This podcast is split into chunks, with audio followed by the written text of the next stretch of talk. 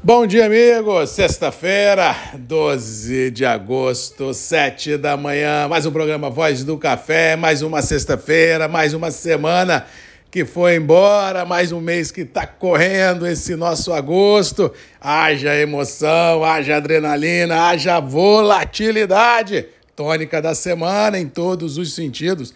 Dólar foi namorar acima de 5,30, veio buscar o piso 503, voltou acima de 5,10, 5,12, 5,13.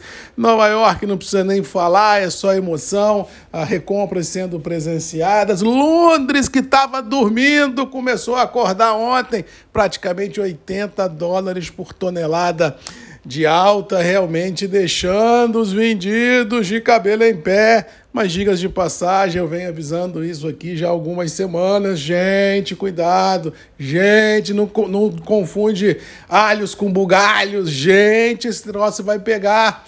Eu tenho avisado. Então, assim, é a coisa que vai acontecendo e a prevalecer o cenário, e a prevalecer as verdades das quais eu acredito, e a prevalecer tudo que eu digo aqui nesses grupos há pelo menos, sei lá, seis meses, um ano, nós vamos ter, ah, pelo menos nesse sprint final de 22, grandes emoções ah, mercadológicas, já que, feliz ou infelizmente, pela loucura que vivemos climaticamente no mundo e, logicamente, no Brasil também, eu não consigo vislumbrar ciclos virtuosos, produtivos, não só no Brasil, mas mundo afora, porque o clima impede essa garantia, essa certeza absoluta que alguns operadores têm em vislumbrar safras de um, dois, três, quatro anos à frente. Quer dizer, é uma situação que eu, na minha humilde opinião, não consigo vislumbrar isso. As verdades das quais eu acredito não são estas postas por alguns operadores.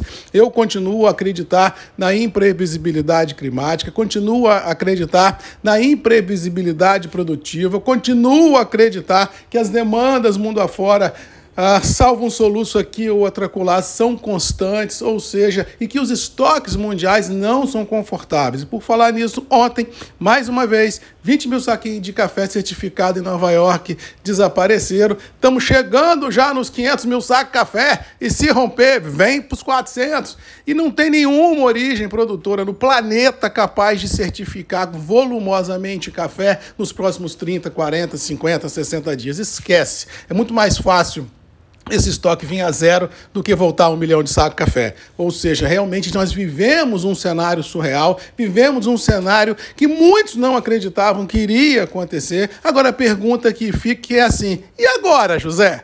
O que, que, vai ser disso aí com Nova York vindo para zero de estoques? Não vai ter café para lastrear os contratos? Como é que vai ser isso? O contrato vai virar só papel? É só cassino? Me explica esse negócio. Então, assim, realmente é uma situação surreal. Volto a falar o que já disse aqui já há alguns dias, os meus 55 anos de vida, eu nunca vi o que nós estamos vendo em Nova York. Sendo honesto, não sei o que vai acontecer, porque se vier a zero não acontecer nada, pode fechar Nova York para balança, que aquilo não serve mais para nada. Ou seja, a gente tem que entender para onde vai o mercado e quais serão as suas consequências nesse day after, nessa loucura que nós estamos vivendo em termos de mercado. O que nós temos de fato e de direito são preços internos no café firmes, independente de volatilidade de bolsa e dólar.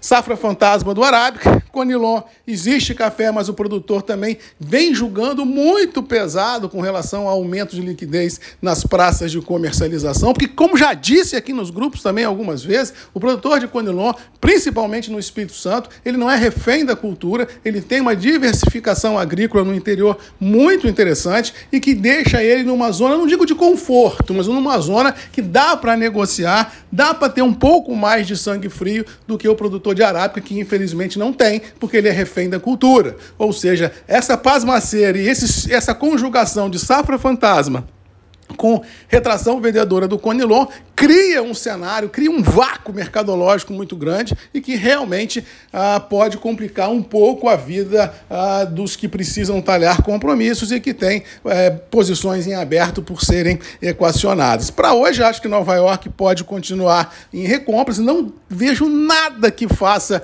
Nova York derreter. Ah, Marco, pode cair 100 pontos, 200 pontos? Pode, vai lá, realizou lucro, vem cá, vai lá. Agora, assim, pode cair mil? Não, não tem tem, eu não vejo isso, não tem razão para isso, não há embarque de origem em lugar nenhum do planeta que valide uma, uma tendência de derrocada nos preços internacionais.